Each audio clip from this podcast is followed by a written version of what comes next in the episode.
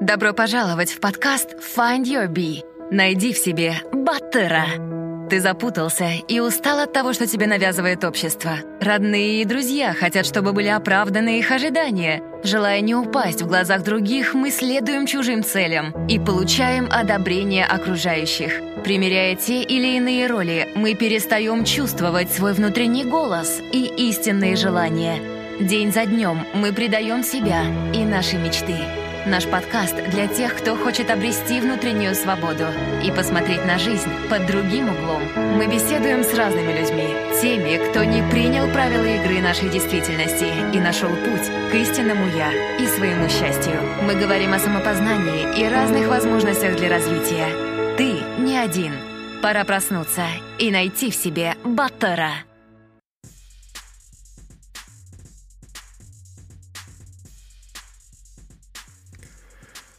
Всем привет! С вами Каир Жан, и это подкаст Find Your Bee. Спасибо за ожидание. В уравнение своей жизни я вернул спорт и нормальный сон, и, соответственно, что-то должно было выпасть, и жертвой стал подкаст. Надеюсь, прихрамывая, он вернется в свое былое русло и будет более регулярным. У меня для вас несколько новостей. Во-первых, подкаст Find Your Bee можно теперь слушать в новой функции ВКонтакте. Она так и называется «Подкасты», и ссылка будет в описании. Эта вещь обещает быть большой в России, но не знаю, как сложится у нас в Казахстане. Ну и самое главное, последние несколько месяцев мы создавали казахскоязычную версию, редакцию Find Your Bee. И вот у нас готов один эпизод, который выйдет следующим под номером 40. Подкаст будет называться «Уям Баттер». Спасибо участникам телеграм-чата за предложение и голосование по названию. И по объективным причинам ведущим э, буду не я. Мы до сих пор в процессе формирования команды. В казахскоязычной версии, возможно, появятся новые интервью, реформаты. С ребятами я работаю удаленно. И все ребята находятся в разных городах и даже странах. И если вы хотите присоединиться и располагаете временем, оборудованием и, самое главное, интересом, то забегайте в выходящий поезд. А ребятам из Уям Батыр я буду, буду стараться давать максимальную свободу и минимально вмешиваться в их редакционную политику. У них могут отличаться вкусы и взгляды, но нас всех объединяет то, что мы все в поиске смыслов, истинных на, нас самих, своего «я» и своего «батара». И, пожалуйста, не судите следующий выпуск строго. Это действительно бета-версия. Мы хотим все пробовать, эм, получить максимально конструктивные отзывы и пожелания по контенту, по звуку, по стилю и так далее. Вот, а сейчас давайте перейдем к сегодняшнему эпизоду. У нас в гостях а, Жан Сулу. Мы знакомы уже лет 12-13. Встретились когда-то в Алмате на молодежном нефтегазовом форуме. А, его организовывала Жансулу, конечно же. И с тех пор мы окончили университеты. Жансулу а, уехала за рубеж, поработала на разных континентах в нефтегазовой сфере, создала семью, недавно вернулась в Казахстан, чтобы начать собственный стартап. Жансулу мы поговорили о поиске своего призвания, о выходе из зоны комфорта, о культурной адаптации за границей и также по возвращению в Казахстан – мы затронули тему межнациональных браков, о том, как все это происходило у Жансулу, и также воспитание детей в таких вот семьях. Давайте слушать. А, привет, Жансулу. Привет. Для наших слушателей расскажи, как ты оказалась там, где ты сейчас находишься, и краткий путь от э, детства до сегодняшнего дня. От детства до сегодняшнего дня. Окей, меня зовут Джансулу, я мама двух детей, закончила наш политех и после этого работала в нефтегазовой индустрии, понятное дело, с перерывом на декретный отпуск. Ну, как и все мы, соответственно, успела поработать в разных странах. Мои частые переезды также обусловлены тем, что мой супруг тоже из нефтегазовой индустрии, также он иностранец из Сингапура. С 2015 года мы живем в Сингапуре, в воле случая, но сейчас я вот здесь, в Казахстане – а, некоторые сразу мог, могут охарактеризовать это громким «вернулась в Казахстан», но для меня это скорее «хочу пожить в Казахстане». Так я давно перестала использовать такой оборот, я должна жить там или я буду жить тут и все на этом точке. ну, как-то это не так. Сейчас, на данный момент, у меня есть интерес, определенные цели для моего пребывания тут. Эм, что будет через 10 лет, я не могу сказать точно. Э, поэтому захочу ли я к этому времени переехать куда-то еще, или решу ли я здесь остаться на всю жизнь, я не знаю. Пока загадывать нет смысла. Эм, вот таким образом я сейчас здесь. Угу. И все же объясни нашим слушателям, что тебя сподвигло эм, покинуть Сингапур, Э, сделать такой немного неоднозначный выбор и вернуться в родную, но все же немного проблемную Алмату со своей экологией, с криминалом в наше время, э, не такую развитую, как Сингапур, конечно. Как у тебя это получилось? А, изначально сразу поясню, что у меня никогда не было цели уехать из Казахстана, либо выйти за иностранца, ну, чтобы не только здесь не жить. У меня никогда такого ощущения не было. Я себя чувствовала довольно комфортно здесь, когда училась. Я всегда думала, ну, как бы, ну, окей, я буду здесь жить, и меня все устраивало. Но из-за работы, из-за моих отношений с моим будущим супругом, как-то так оказалось, что я э, жила за границей последние 10 лет.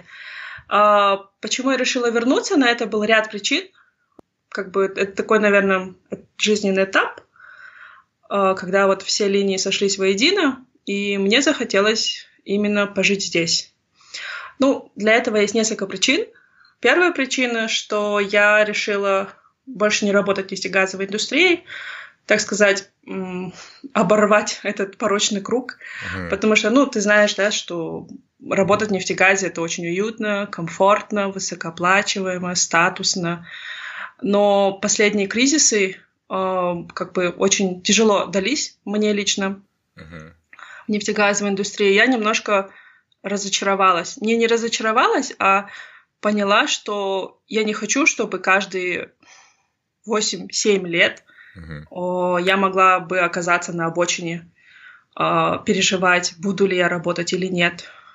И поэтому я решила, кажется, с нефтегазовой индустрией пора завязывать. И так как у меня закончился проект в 2018 году, у меня был такой вынужденный брейк по работе.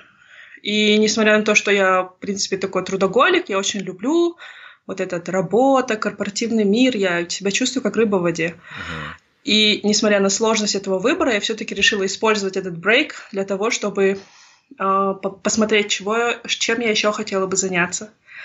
Вот. А, так у меня родилась идея некоторого бизнеса, стартапа, вот, с которым я сейчас приехала в Казахстан.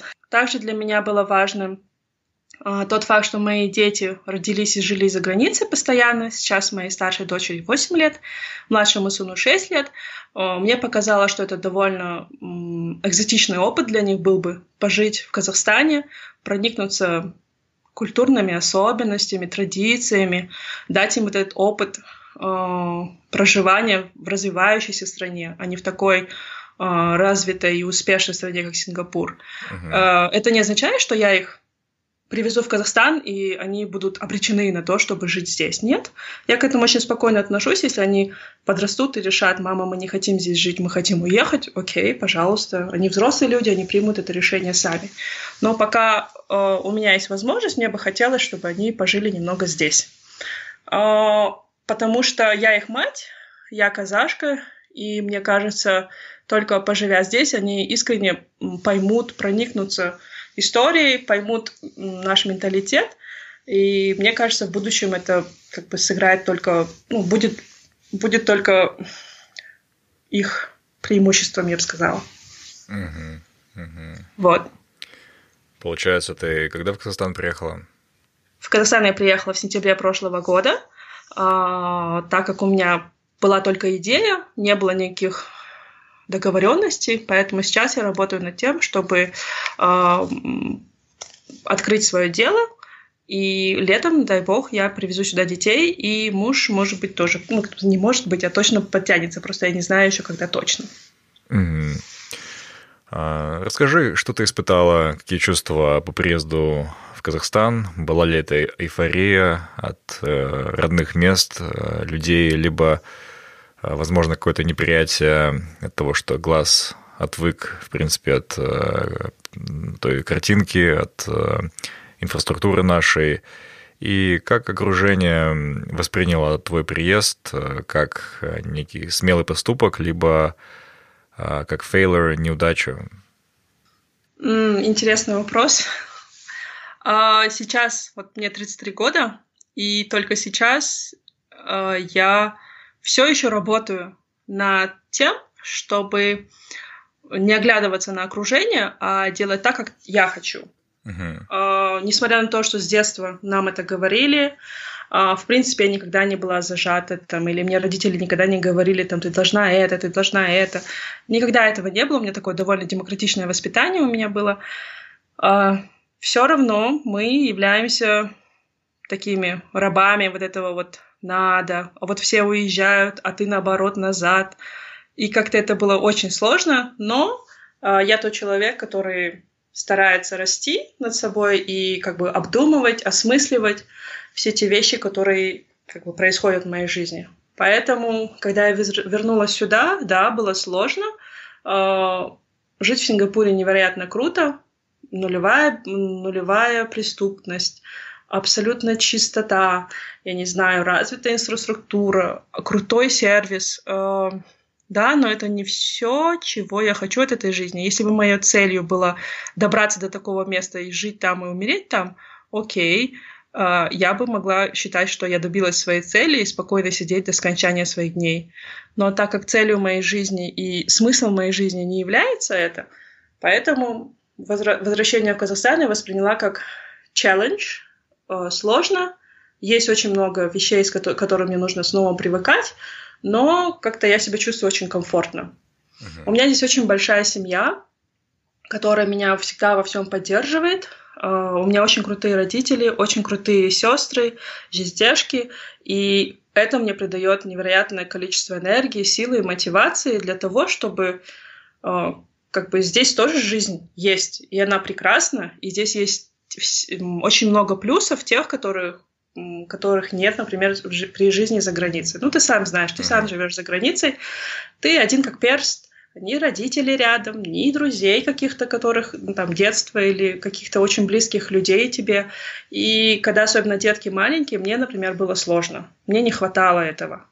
А здесь, в Казахстане, я чувствую себя окруженной любовью, заботой, э, поддержкой близких, и это дает мне огромное количество сил.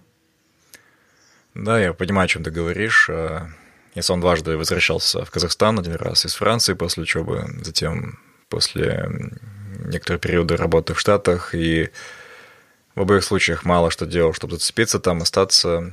И люди, некоторые в Казахстане говорили, ну ты что, свихнулся, что ли, что-то потерял.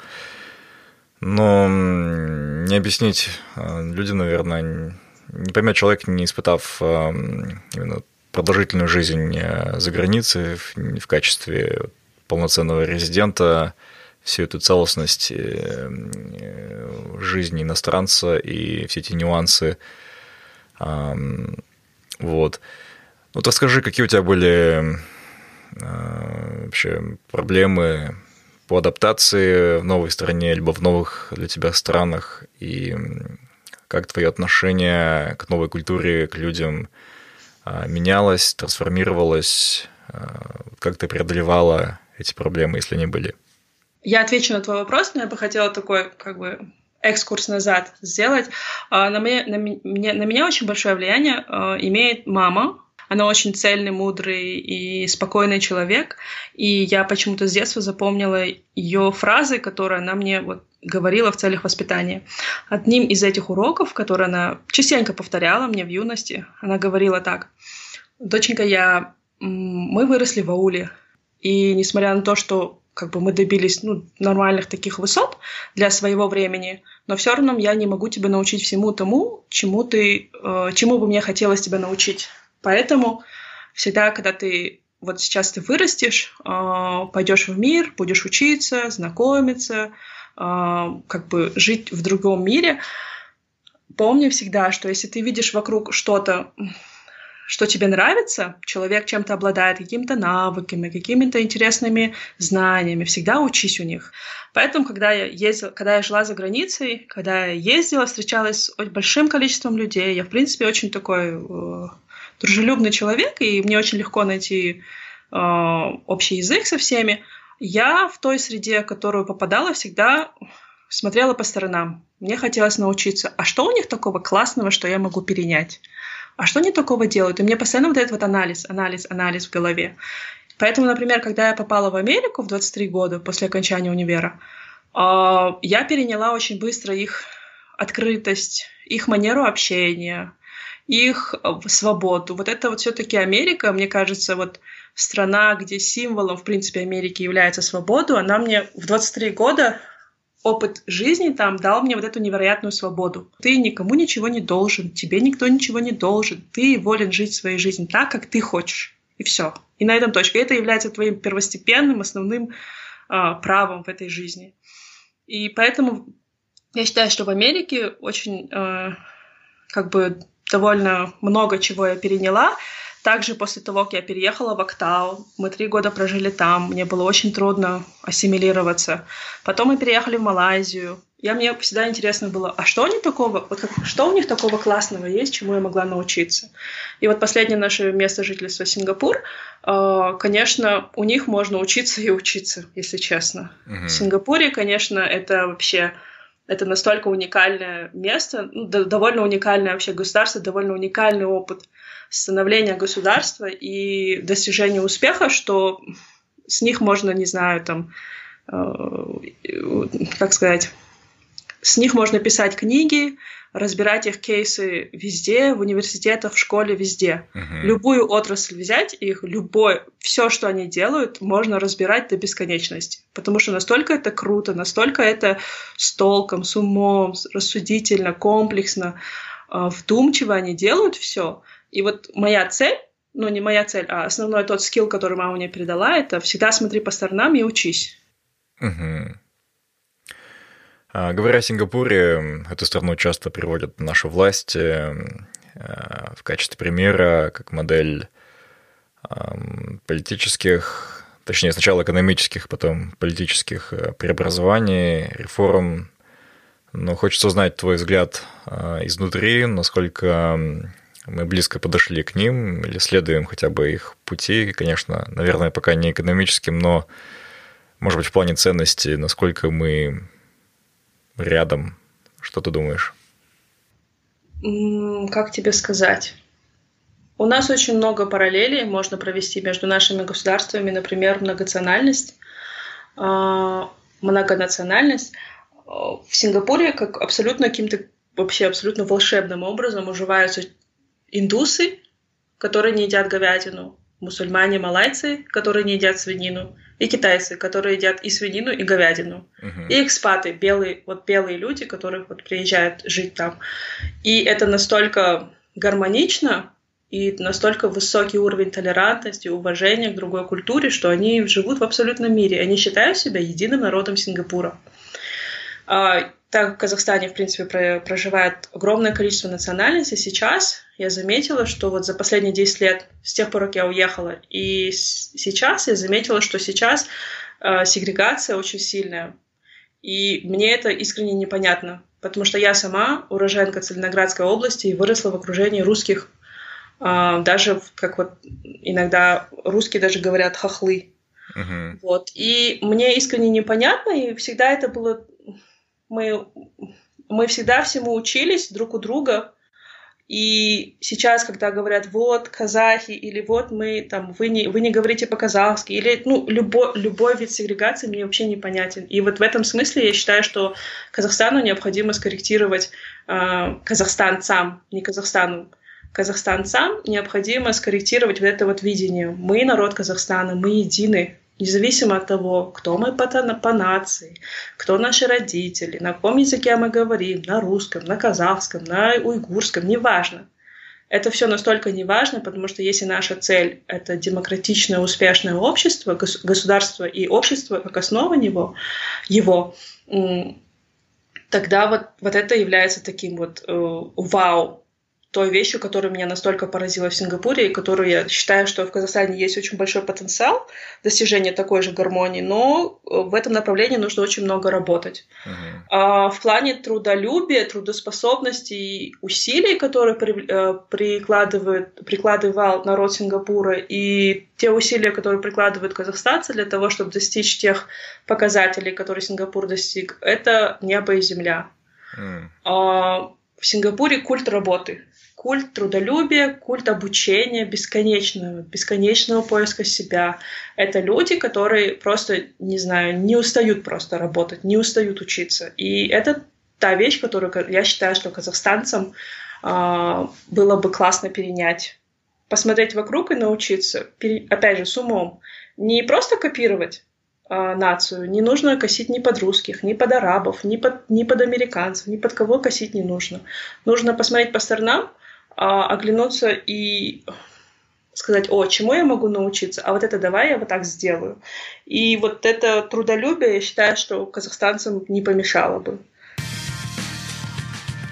Остановись, услышь себя и полюби себя. Find Your Bee – подкаст о самопознании и личностной свободе.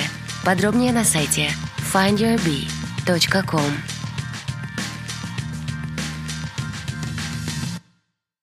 Угу. Я, кстати, пересекался с ребятами из Сингапура. Ребята очень интеллигентные, образованные, приятно разговаривать. У меня такой вопрос, насколько легко адаптироваться в Сингапуре человеку казахстанского менталитета, э, казахстанского бэкграунда, какие есть э, сложности вообще, есть какая-то, может быть, э, статистика, тенденция – наших людей в Сингапуре, как они приживаются там? Знаешь, интересный вопрос, Кайржан, и вот прямо зришь в корень. А, я думаю, что это мои личные, наверное, качества. Мне, как бы, мне легко дается общение с людьми, мне легко дается новая среда, я адаптируюсь буквально за пару месяцев, а, сразу знакомлюсь очень легко с людьми, а, легко очень ассимилируюсь. Но есть такая вещь в Сингапуре, вот их нулевой уровень коррупции, коррупции, нулевой уровень преступности, он за счет чего? Есть очень жестко регламентированные законы, перед которым все равны. И вот это вот э, тот факт, что они следуют всегда правилам, для всего есть правила. Вот, вот, вот что ты, вот что бы ты ни подумал, для этого тоже есть правила. И государство очень большую, большую работу выполняет для того, чтобы регламентировать, узаконить и прописать правила для всего.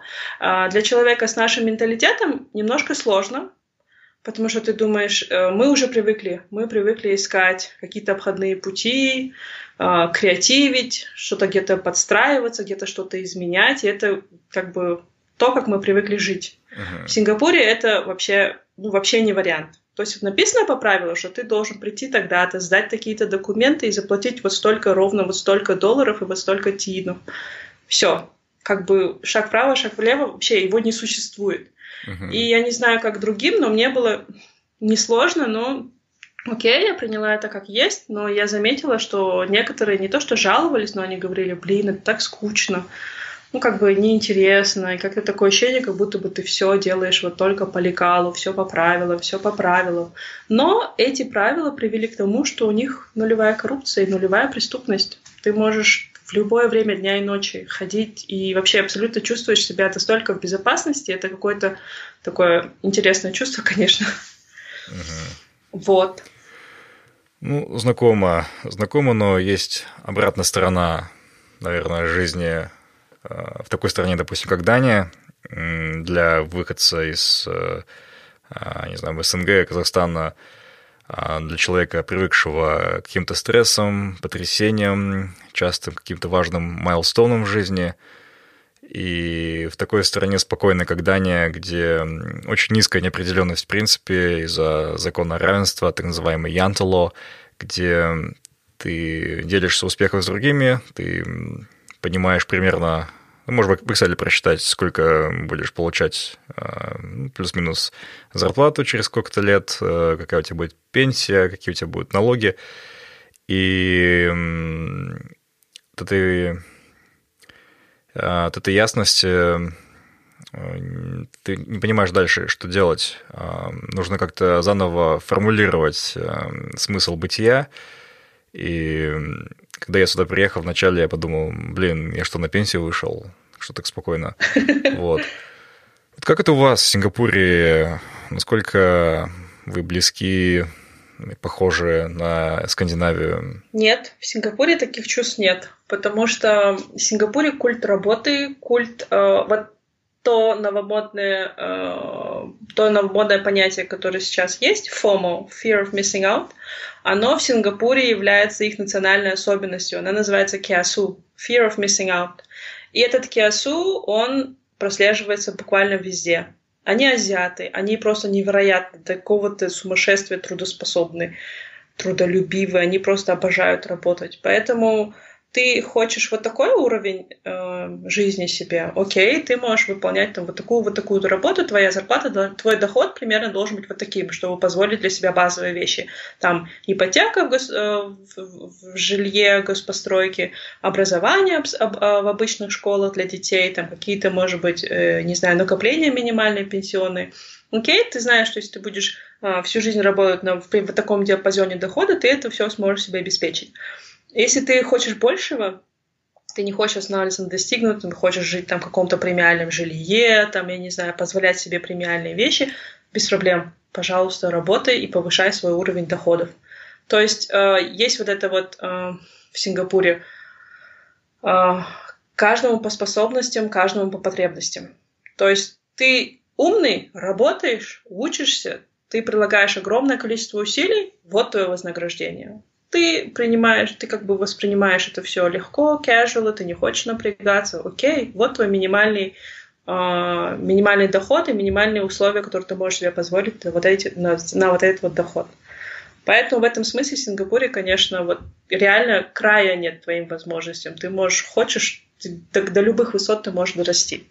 Но только если ты готов работать, потому что э, развести, э, как это, обойти, здесь договориться, там договориться, этого всего вообще понятия не существует. Либо ты работаешь, либо ты не работаешь. Все.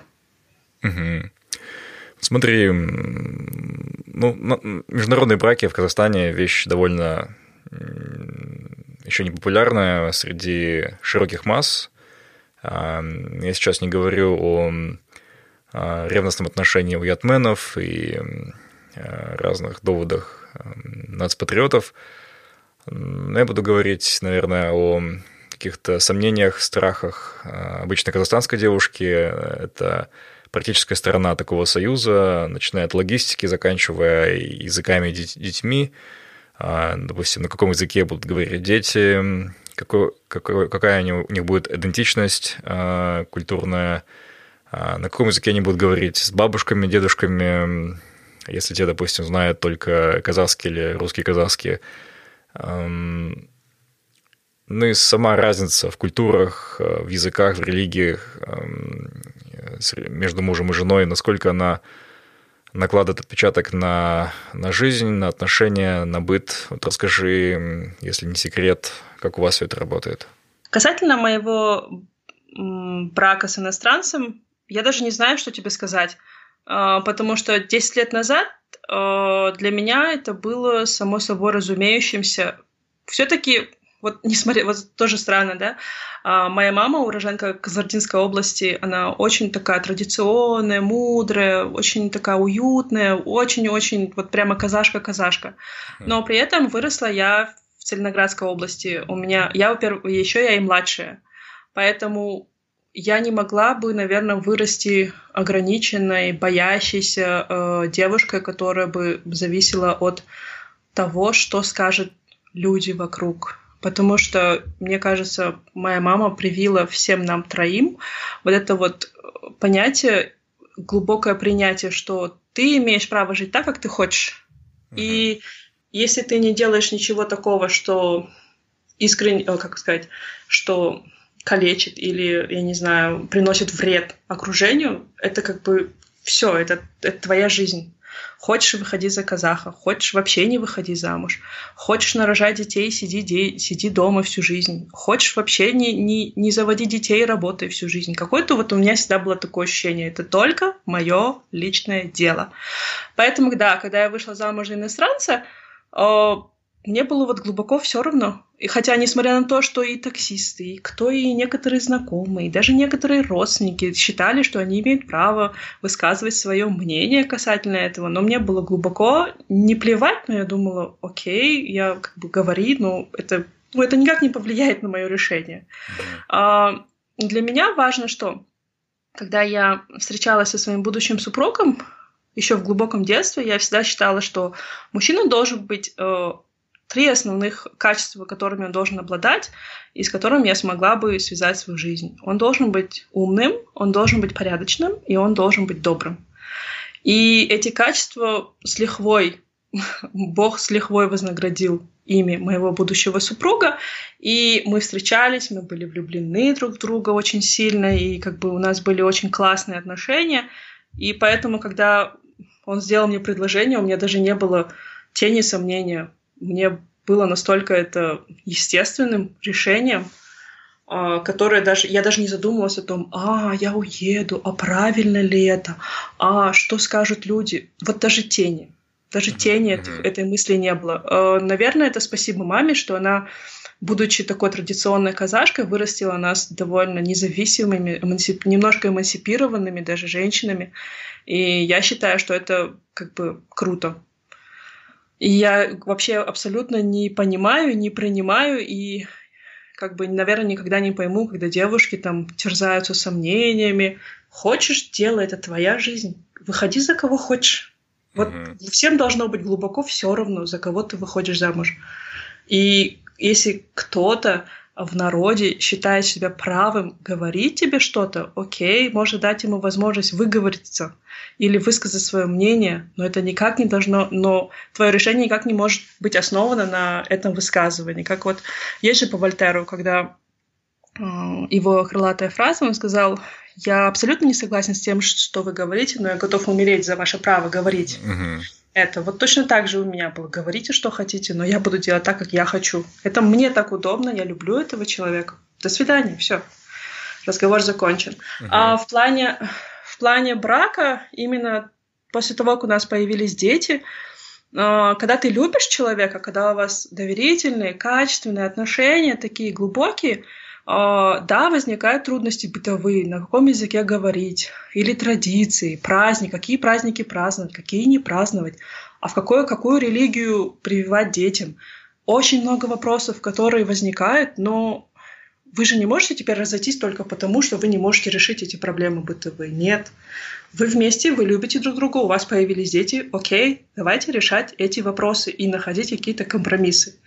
Например, для меня, э, несмотря на то, что я казашка, но я выросла в русскоговорящей среде, поэтому, несмотря на то, что я говорю свободно на казахском, для меня русский язык является, ну вот прям родным. Я думаю на нем. Когда я говорю по-казахски, я перевожу с русского.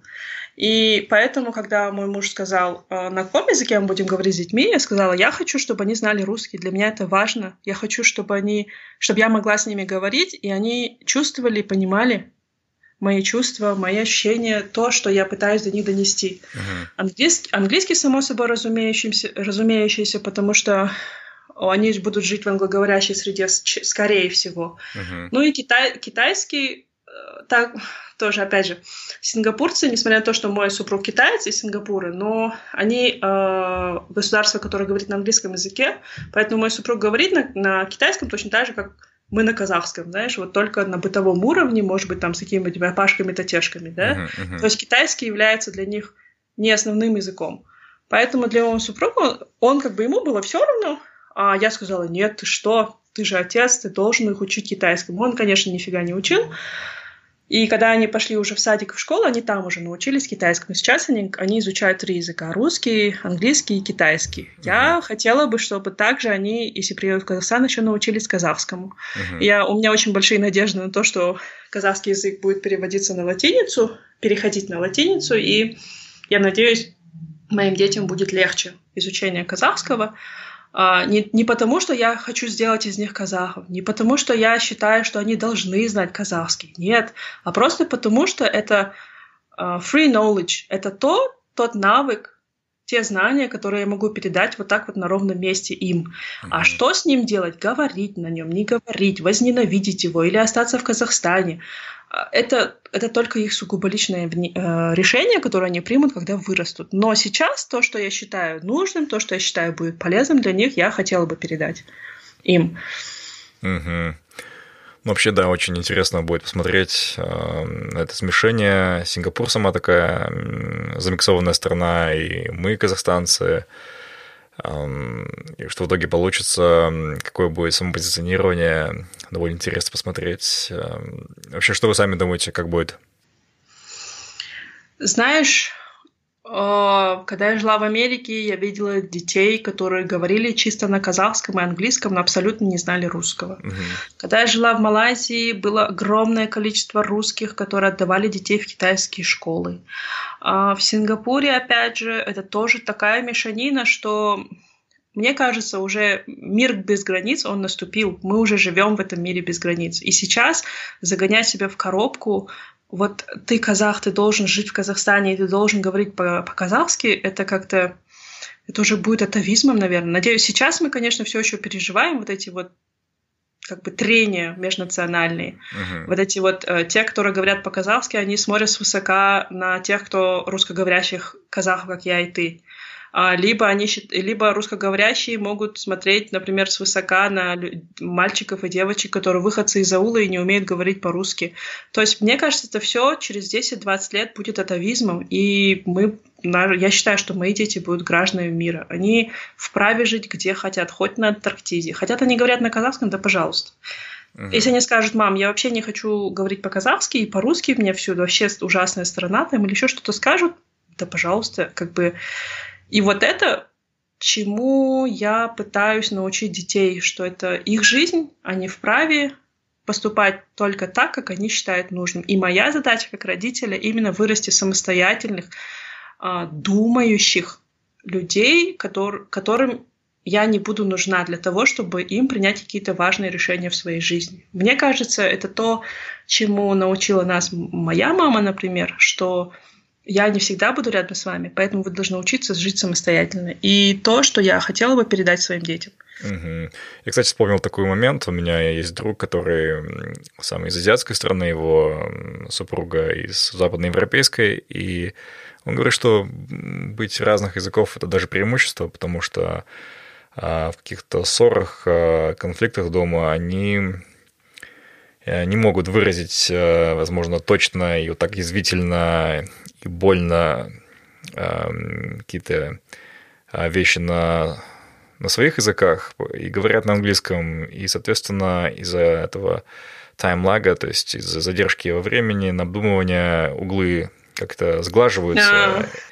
и, соответственно, уже как-то все выражается более политкорректно, и конфликт не обостряется, и все довольно цивилизованно. Вот.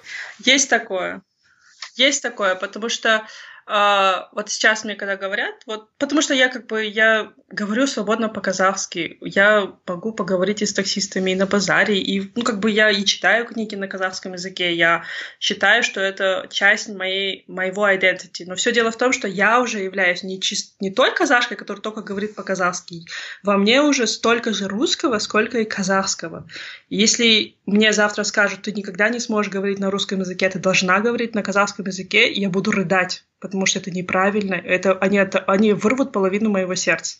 Если мне завтра скажут, все, э, казахи ужасные, ты никогда не сможешь говорить на казахском языке, для меня это тоже будет травма, потому что это язык, на котором я помню все те слова. То есть казахский язык — это тот язык, которым звучит голос моей мамы у меня в голове. Uh-huh. И поэтому, э, поэтому мне кажется, это классно, что наши дети смогут говорить на разных языках, они будут чувствовать себя лучше, и они будут, у них будет такие, у них мир будет намного многограннее, чем мой, например. И да, вот с супругом мы говорим на английском языке, но я как бы себя свободно довольно чувствую. И о, мне кажется, различия, э, ну, в смысле, любят не за что-то, а любят вопреки, да? Mm-hmm. И для меня важно в человеке, с которым я решила связать свою судьбу, чтобы у нас были одинаковые ценности.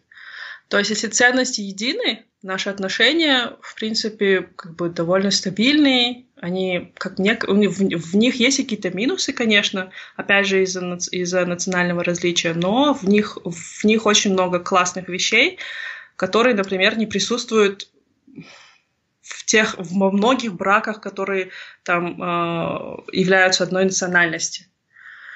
Вот. Э, ну, конечно же, я еще, несмотря на то, что я всегда думала, что я выйду за казаха, то есть у меня никогда не было цели выйти за иностранца, но все-таки вот это вот равноправие в браке и в отношениях, оно, наверное, все-таки больше возможно, именно больше распространено у иностранцев, так как у них взгляды более прогрессивные, они более, как сказать, уважительно относятся, что ли, к своему партнеру. Угу. Вот как-то в этом, в этом ключе. Да. Приведу тебе пример, вот просто очень такой, как бы яркий. Когда я сказала своему супругу, знаешь, у меня такая мысль появилась, вот я хочу пожить в Казахстане, у меня вот такая, вот это, вот этим, вот этим заниматься. Мне кажется, мысленно он покрутил пальцем у виска. Но он сказал, блин, я не очень доволен этой идеей, это так сложно, я вообще не представляю, как это, как бы, как это можно вообще превратить в жизнь.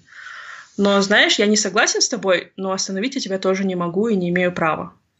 И вот в этот момент я поняла, что, блин, вот он, вот они все ништяки того факта, что я замужем иностранцем. То есть он не поставил, э, не поставил руки в боки, не сказал, нет, ты моя жена, ты должна быть рядом со мной, все, до свидания. Yeah. Э, он не, не пустился в какие-то манипуляции, а что же дети там, да ты же мать, да ты же женщина, да ты должна. Никому ничего не должна. И это вот сейчас я понимаю вот эту крутость вот этого, вот этого вот э, равно, рав, как, равноправного партнерства в браке, что ли, когда ты не являешься придатком своего мужа, либо твой муж не, не считает себя правым э, указывать тебе, что делать. Ты такой же человек, как он. И у тебя есть право на свои желания, свои потребности, свои цели, самореализацию и какие-то вот такие вещи. Понравился наш подкаст? Найди Find Your Bee без пробелов в соцсетях Facebook, ВКонтакте, Instagram, а также на наших каналах в YouTube и Telegram. Подписывайся и следи за новыми выпусками нашего подкаста. А, давай сейчас поговорим о том периоде, когда ты стала сходить э, с так называемой нефтяной иглы и стала думать больше в духе предпринимателя – а, почему я спрашиваю? Те люди, которые по своей либо не по своей воле ушли из нефтяной индустрии, я думаю, что болезненно воспринимали этот период, потому что а, мы все привыкли к некому лайфстайлу, а, стандарту качества жизни, да, работы в нефтяной индустрии. Я не говорю даже о зарплатах и путешествиях и количестве наций, которые тебя воспри... Э, окружают в офисе, но и о тех вот базовых вещах, да, там, завтрак на работе, work-life balance, эм, допустим, джим в обед, э, поднимающийся стол, фруктовые тарелки, любое время доступный, там, супер кофе. Вот все эти вещи, они создают э, комфорт, э, от которого очень тяжело отказаться по своей воле. Вот как у тебя это получилось э, вообще поменять все это? Я поняла, о чем ты говоришь, да. Mm. А, нефтегазовая индустрия я себя, я в нее влюблена, и более того, я себя чувствую как рыба в воде в ней. Вот этот корпоративный мир, митинги, 150 писем в Outlook, кофе, бесконечные тренинги, поездки, общение с абсолютно разными э, работниками абсолютно разные, разных национальностей. Я вот в этом всем себя чувствую абсолютно комфортно. И если бы... И знаешь, вот такой вот случай был для меня тоже показательным в 2015 году мы жили в городе Куала-Лумпур. Мой супруг работал в компании Шлюмберже, и я знаю своего супруга, я знаю, как он работает. Он очень добросовестный, он очень трудолюбивый, честный сотрудник. И я точно знаю, что он выполнял все те функции, которые он должен был выполнять, и как бы, ну, не халявил, условно говоря. Uh-huh. Вот. И в 2015 году, когда резанул кризис, его уволили в одночасье. И мы с двумя маленькими детьми на руках, э, я была в растерянности. У меня был сколько не истерика, сколько, ну, было такая какое-то недо, непонимание, непринятие, что ли. Для меня, у меня просто в голове не укладывалось. Всегда же такое понимание, если ты хорошо выполняешь свою работу, ты э, как ты компании нравишься, ты как бы выполняешь все, все те ожидания, обязанности, которые на тебя возложили, значит, ты типа сейф. Но это оказалось не так. Да. А, в момент кризиса не только моего супруга, но огромное количество персонала просто уволили в одночасье. И у меня нет обиды на работодателя, потому что это бизнес, и им нужно было спасать компанию, нужно было выходить из этой ситуации. Поэтому э, они просто уволили, как не знаю, по списку в Excel. И я осознала, что мы, как ты можешь работать, ты можешь быть вообще офигенным сотрудником, но если тебя нужно уволить, если нужно сократить косты, ты просто ячейка в Excel таблице. Да. Вот это вот у меня ощущение было в 2015 Потом я работала на очень большом проекте по строительству э, завода по, для сжижения природного газа. Опять же, я работала, завершила проект. Я пришла туда просто, меня взяли чуть ли не техническим переводчиком э, в конце, и, то есть на полгода. Но в итоге я задержала, я ушла оттуда в одной из последних в, в роли координатора всего проекта. И мне там нравилось работать, что я шикарно себя чувствовала. Но опять же, когда закончился проект, э, мое резюме отправили в, в Дубай, и я полностью по всем, по своей компетенции, по, по опыту работы, я полностью подходила им. Но в момент, когда мы начали интервью, они уже сказали, да, да, да, все, мы возьмем, окей, там, дил. И когда мы у нас был конференц-колл, и они увидели, что они услышали, что я женщина, они сказали, о, знаете, заказчики будут работать с, с, с арабами, mm-hmm. поэтому, извините, женщин они не берут. И у меня опять же было такое разочарование, блин, ё-моё, 21 век, и меня не берут только потому, что я женщина. У меня настолько в голове был какой-то прострация вообще, я была в таком шоке. Mm-hmm. Ну, окей, ладно. И когда я перестала работать, в смысле, вот был вот этот вот перерыв, я подумала, блин, надо вот когда ты работаешь, очень трудно пойти и написать заявление, сказать, все, я как бы не хочу здесь работать, потому что ты привязан к зарплате, к этому, к этой комфортной среде, ко всему, всем этим вещами очень трудно пожертвовать и уйти в никуда. Но я для себя решила, слушай, Жансулу, у тебя сейчас такой перерыв, давай ты как бы попробуешь что-нибудь другое, подумай, чем бы ты еще хотела заняться, что для тебя интересно. И в конце концов, ты же родилась не для того, чтобы э, работать, платить свои долги, там, ипотеку и умереть. Mm-hmm. Еще же there gotta be more. Есть что-то еще, чего ты хотела бы сделать. И мне приходилось задавать этот вопрос тысячи раз себе, потому что ты настолько привыкаешь к этой рутине, к этому комфорту, к, к хлопотным, там, у меня маленькие дети, нужно их водить туда-сюда, и ты переживаешь, ты настолько к этому привыкаешь, что ты просто понимаешь, что у тебя вообще в голове пустота. И, и когда тебя спросить, а чего ты, Жанночка, хочешь? От, в ответ тишина и такое перекати поле, знаешь, в голове. И когда человек запоми... э, спрашивает себя, я поняла, я начала тестировать этот вопрос на своих друзьях. Я им спрашиваю вот своего, там, своих лучших друзей, там, подруг, и спрашиваю, а чего ты вообще хочешь? И я поняла, что у 90% людей вообще нет ответа на это. Они вообще не видят и не знают, чего они хотят. Они просто работают, потому что им нужно там платить ипотеку, обучать детей и прочее, прочее, прочее. А чего я хочу? И тогда я после бесконечного спрашивания себя, анализа себя, я поняла, что окей, у меня есть определенный опыт, который я могу монетизировать, а, у меня есть определенный социальный багаж в Казахстане, есть хорошие там незнакомые, а друзья, которые могут помочь во всяких во, в тех вопросах, в которых я не буду чувствовать себя уверенной. У меня есть семья, которая меня поддерживает, а почему бы и нет? Почему бы не попробовать? Жизнь одна, и почему я должна ограничивать себя только вот этим вот комфортом? Потому что если через... И сейчас мне было 30... Ой, мне было там даже 30 не было, когда ударил кризис, и мой супруг в одночасье остался без работы. Но это же будет повторяться каждые 7 лет, и даже если я буду работать, я буду добросовестным, хорошим работником в 37, а потом за 40, а когда в 50 такой кризис будет. Я, я могу прикладывать все усилия, чтобы быть там суперским работником, но если это нужно будет меня уволить или меня просто уволят, и где я потом найду работу в 50 лет? И поэтому у меня такое ощущение было, окей, я не хочу зависеть от этих обстоятельств, я хочу попробовать, может быть, я как бы поживу принципом «волка ноги кормят».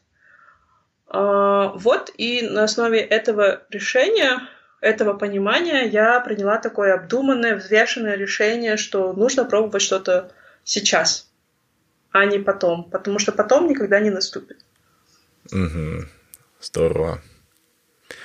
А, ты решил открыть сингапурский садик. Эм, расскажи, как ты сформулировала вот эту вот цель, это желание, что это садик сингапурский. А, почему я спрашиваю? У меня все это тоже такие вот мысли приходят и очень созревается долго. Я лет, наверное, 5-6 назад начал все это записывать в блокнотах и думать, э, но даже сильно переживать. И подкастинг, наверное, это один из итогов таких вот размышлений, но это далеко не все. А, расскажи, как у тебя это все получалось? А, Начну издалека, опять же. Угу. Я мама, и материнство меня очень сильно, сколько не изменило, но оно мне дало еще какую-то грань определенную, с, которой, э, с высоты которой я могу э, думать о том, чего я вообще хочу в этой жизни. А как я хочу, чтобы... Какой пример я хочу подавать своим детям? Э, я все-таки считаю, что материнство — это очень важный, важный аспект в жизни любой женщины, но это еще не все. И невозможно положить себя на алтарь материнства и сказать, все, я мама, моя задача вырастить детей, женить их там и прочее. У меня есть свои амбиции, своя жизнь, и вообще дети 18 лет уедут по своим университетам, у них начнется своя жизнь, и чем я вообще буду заниматься после этого. Вот. И какой пример я хочу подать своим детям? Я хочу, чтобы дети видели, что как нужно жить полной жизнью, не бояться, как сказать так, кушать жизнь большими ложками, там, пробовать, э, терпеть неудачи, радоваться успехам, любить, путешествовать, э, бояться чего-то, преодолевать этот страх – терпеть неудачи, но при этом переживать их и не останавливаться, не разочаровываться в этой жизни. И я поняла, что если я сейчас э, все-таки поддамся назад и скажу, ой, нет, я не хочу выходить из этой зоны комфорта, я останусь в нефтегазовой индустрии, это будет, это будет предательство э, против всего того, чего, чему я хочу научить своих детей. Uh-huh. Дети же не учатся на том, что ты им говоришь. Дети учатся только глядя на своих родителей. Они учатся, они схватывают все на лету. Они считывают нас просто вот каким-то невероятным образом. И поэтому, когда э, я подумала, окей, что мне нравится и что я считаю важным. Э, после окончания университета, опять же, в течение 10 лет, каждый, каждый год, когда я приезжаю в Казахстан, я вижу своими друзьями разными, знакомыми, или там завожу какие-то новые знакомства, они, видя, ну, я довольно такой общительный, человек с такими явными задатками лидера, мне всегда говорили, Жанна, вот какой ты хочешь бизнес открыть? Давай, вот, вот сколько тебе нужно денег и какой ты хочешь бизнес открыть? Давай откроем. Мы uh-huh. готовы с тобой там делать что угодно. Uh-huh. Для меня это было, я говорю, блин, да я ничего не умею, что я? Я в нефтегазовой специальности инженер, как бы я не могу монетизировать эти, этот, этот опыт, эти навыки. Поэтому у меня в голове была какая-то пустота, перекати поле. Я uh-huh. говорю, нет, вы что, вы что, нет. А опять же, все линии сошлись воедино после вот этого вот, э, я бы сказала, вот такого вот таких мыслей, движений в моей голове. Я поняла, слушай, а образование — это какая-то вещь очень важная. Образование очень важно, и я увидела, насколько классное дошкольное образование в Сингапуре. Мне бы, конечно, хотелось бы вообще построить там весь цикл обучения и садик, и школу, и колледж uh-huh. по-сингапурски, для, потому что система образования шикарная, она комплексная, она продуманная, она, она такая четко выверенная. И я вижу результаты на своих детях, и то, как они, конечно, не сильно так отличаются от любых других детей в мире. И я там, не знаю, они у меня такие же там не знаю, забывают то, что им говоришь, мне все равно приходится с ними, там, я не знаю, вещами заниматься, какими занимаются люб... все мамы в мире. Но я видела, какие, что в них закладывает дошкольное образование, и мне показалось, блин, а эта идея, ну-ка, дай-ка я посмотрю, что есть дошкольное образование. И вот честно, я, наверное, месяцев восемь только изучала, училась, ходила, узнавала, читала, пропускала через себя всю эту информацию. И я подумала, блин, в Казахстане привести это дошкольное образование, может быть, сегодня я начну как детский садик, может быть, завтра я захочу открыть школу, я не знаю. Uh-huh. Но садик это будет такой э, большой челлендж для меня, потому что я никогда не была предпринимателем.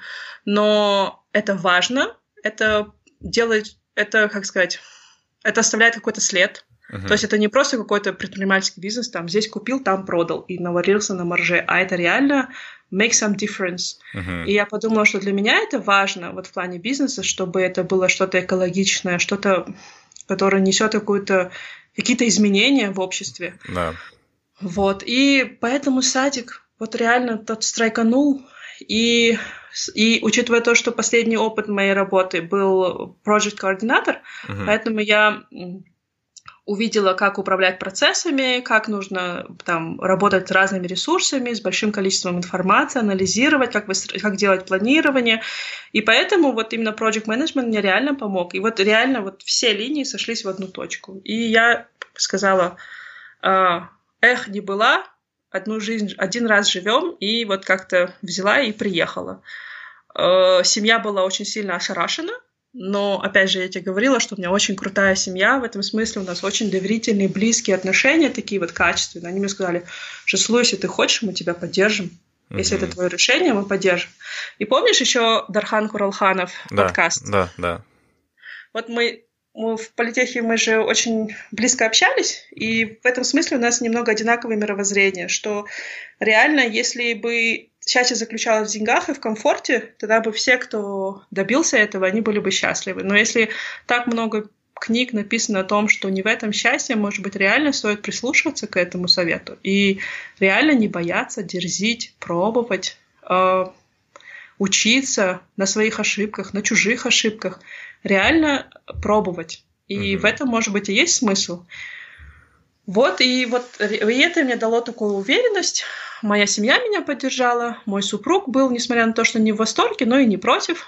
И я такая, окей, при... решение принято. Я переезжаю в Казахстан, и мои дети переезжают в Казахстан, и мой супруг, скорее всего, тоже переезжает в Казахстан. Угу. А что сейчас э, является главной для тебя сложностью для открытия такого учреждения в Казахстане? Э, финансовое, может быть, юридическое, любая практическая, вот что?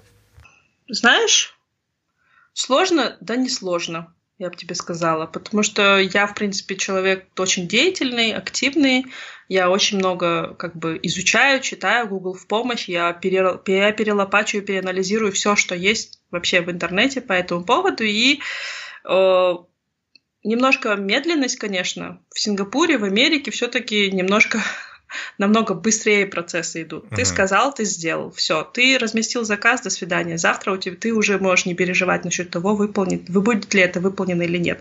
Здесь немножко другое, здесь нужно постоянно напоминать, искать. Вот с ответственностью людей немножко проблемы. Но сказать тебе честно, э, таких прямо фатальных неудач в этом, в этом, в этом, в этом в этом смысле я не видела еще. Пока что все еще корректируемо, все еще вот как-то не выходит за рамки. Конечно, приходится, приходится прикладывать какие-то усилия, но это процесс. И это тот путь, который я должна пройти э, для того, чтобы научиться, для того, чтобы стать лучше, для того, чтобы э, узнать эту индустрию, как вообще бизнес делается в Казахстане. Вот, и поэтому я как принимаю это, такая, окей, э, ничего я там, я могу изменить, те вещи, которые я могу изменить, я меняю. А те вещи, которые я не могу изменить, окей, а, значит, нужно изменить свое отношение к ним. Угу. А, в офлайне ты мне рассказывал о том, насколько сбалансированные и в то же время прогрессивные а, садики в Сингапуре, сама система дошкольного образования и какими гармоничными вырастают личностями дети в этих садиках, но как дела в, с кадрами в Казахстане? Ведь мы все знаем, что у нас по сей день детей бьют в садиках, э, туда идут люди нет хорошей жизни. Вот как привлечь кадры, которые, во-первых, эм, были тебе близки по ценностям, были мотивированы в то же время чтобы смогли перенять э, всю эту систему, э, методологию и также вот э, э, воспитывали детей, как в Сингапуре? Я тоже об этом задумывалась, переживала. А, у меня была такая зона неизвестности, но потом я начала, знаешь, э, как сказать, единственный рецепт для того, чтобы снизить свою тревожность и либо непонимание, это только действие. И mm поэтому я начала изучать. Окей, я начала обращать внимание, а почему, например, ты идешь в какой-то хороший ресторан, например, там, я не знаю, Оливье, и ты видишь э, прекрасное обслуживание, абсолютно адекватное отношение. Ты видишь, что, слушай, ребята могут, на тебя там не орут, тебе не хамят, с тобой вежливо разговаривают, с тобой как бы адекватно реагируют на твои просьбы. Или, например, там, не знаю, мой недавний опыт, так у меня сейчас ведется ремонт, Леруа Мерлен, строительный магазин французский.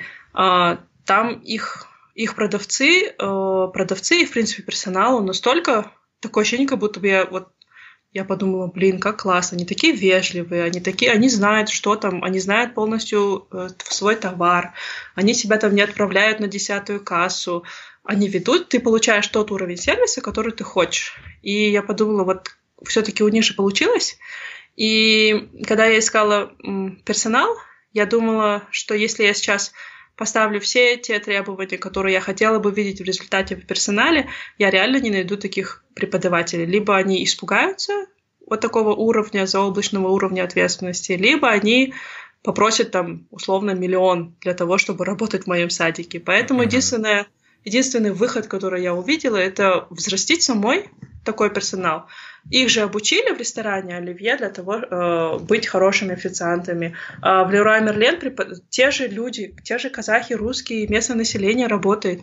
Они же почему-то ведут себя адекватно. Значит, все-таки, э, если ты готов вкладываться, учить, делиться, мотивировать и следить за исполнением своих там поставленных целей, то значит это возможно.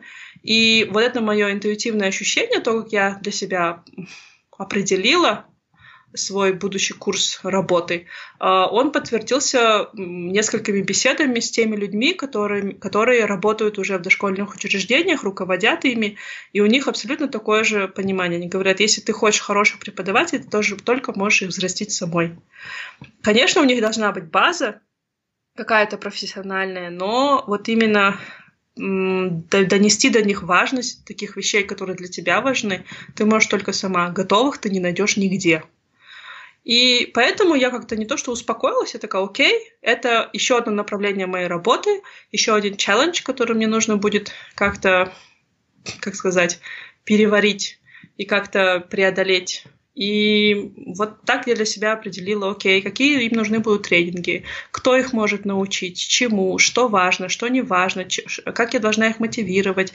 А, не только, потому что мотивация же не только денежная. Ты можешь предложить людям любую зарплату, но если у них внутренней мотивации и понимания нет, то все, это как бы ты снова вернешься на исходную точку. Угу.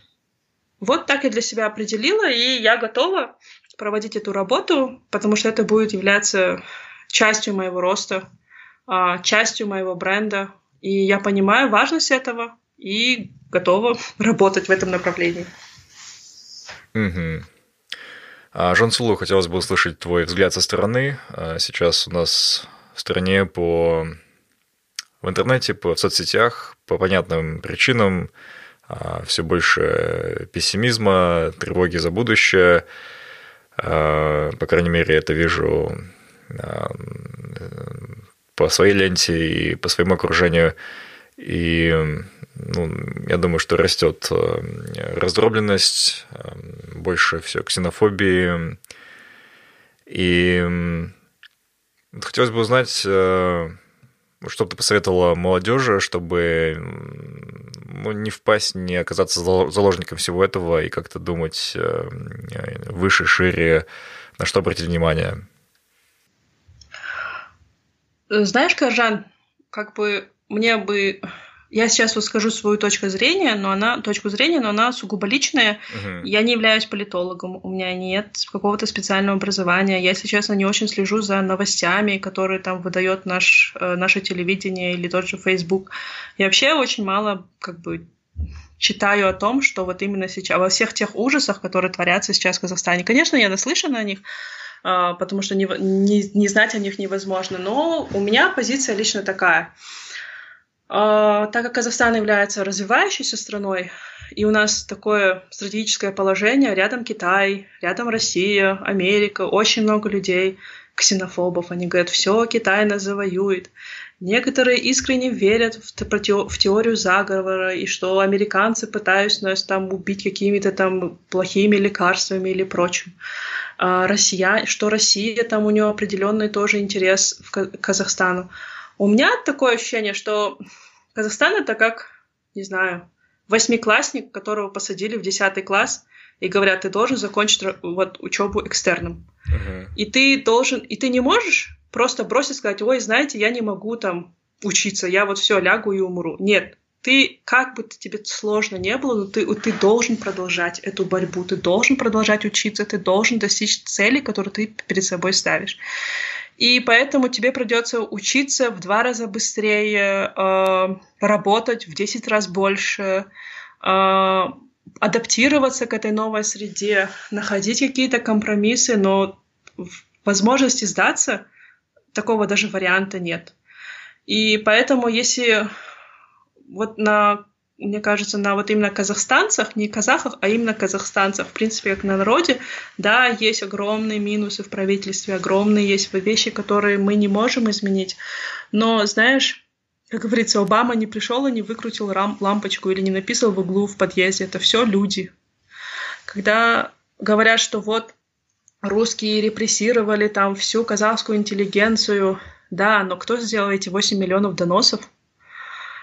И поэтому все-таки, э, мне кажется, казахстанцам, казахстанцам, народу важно осознать, что огромная ответственность именно у нас перед нами лежит. Если мы будем сплоченными, трудолюбивыми, э, более осознанными, хотя это вот сейчас такое заезженное слово, но мне как бы вдумчивые, учиться, учиться в два раза больше, работать в десять раз больше, то кто нас догонит? Нас никто не догонит. И мы, может быть, и не вырвемся, там, я не знаю, мы не станем первой экономикой в мире, но мы точно станем достойными конкурентами этим экономикам, учитывая наши ресурсы, учитывая наши возможности. Поэтому, знаешь, я в этом смысле согласна с, с, высказыванием, что время не выбирают, в нем живут. И если время, ну, если время требует от тебя э, больше усилий, чем предыдущие поколения или другие, другие люди, родившиеся в другой стране, ну, как бы, окей, ты же не можешь теперь сесть и сказать, ой, все плохо, давайте все там, посыпать голову пеплом и сидеть. Нет, ты все равно должен идти, ты все равно должен стараться у тебя сложнее условия, чем у других, но это же не означает, что ты можешь, у тебя есть право сдаться. Если, вы, если ты хочешь сдаться, пожалуйста, сиди дома и научись вязать. А те люди, которые говорят, слушай, я не хочу быть заложником или я не хочу быть жертвой в жи- по жизни. Окей, вставайте, давайте, давайте думать, давайте работать, давайте учиться, давайте будем прозорливее, давайте будем смотреть по сторонам и думать, как мы можем научиться на чужих ошибках, потому что учиться на своих ошибках легче всего, а на чужих ошибках учиться, ну, редко кто учится на чужих ошибках, но это возможно. Поэтому давайте анализировать, что они такого, что люди вокруг сделали классного, и давайте сделаем еще лучше. Это моя, вот это моя, не то что философия, но это то, как я вижу. И я надеюсь, что у аудитории будет такое же, что найдется очень много людей среди аудитории, которые будут чувствовать и думать так же. Здорово. А, Жансулу, последний вопрос, и ты на него уже частично ответил, я думаю.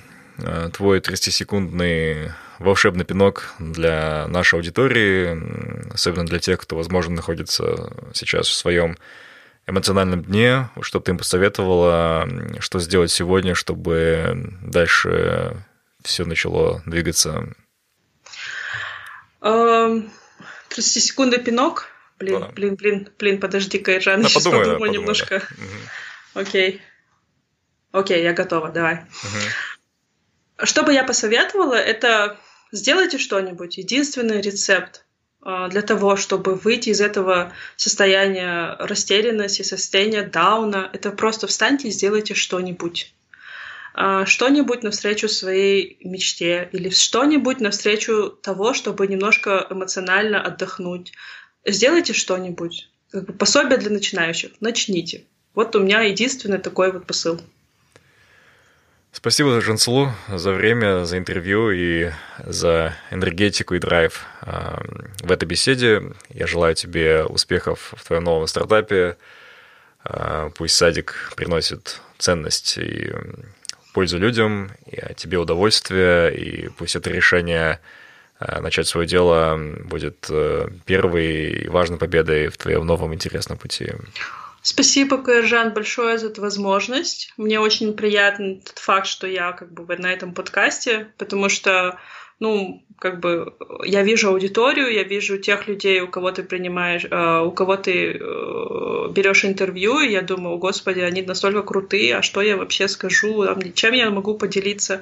И мне очень приятен тот факт, что как бы ты мне дал возможность высказаться, и что мои слова могут услышать не пять, не десять человек моего окружения, а такая большая, широкая аудитория. Спасибо. А, спасибо нашим слушателям. Если у вас есть вопросы, либо комментарии к этому эпизоду, э, пишите нам в чат в Телеграме, ссылка в описании. И до скорых встреч. Спасибо, что были с нами. Мы беседуем, чтобы понять себя, наше поколение и общество. Наша цель — сделать людей внимательнее к себе, быть свободнее и счастливее. Если вам понравился подкаст Find Your Bee, подписывайтесь на него на iTunes и Google Play, а также следите за нами в Фейсбуке, Инстаграме, ВКонтакте и на сайте findyourbee.com. Также вы можете сделать подкаст еще лучше и помочь другим, оставив отзыв на iTunes. Помните, только вы определяете, что для вас счастье и успех. Найди в себе своего баттера, и твоя жизнь больше не будет прежней.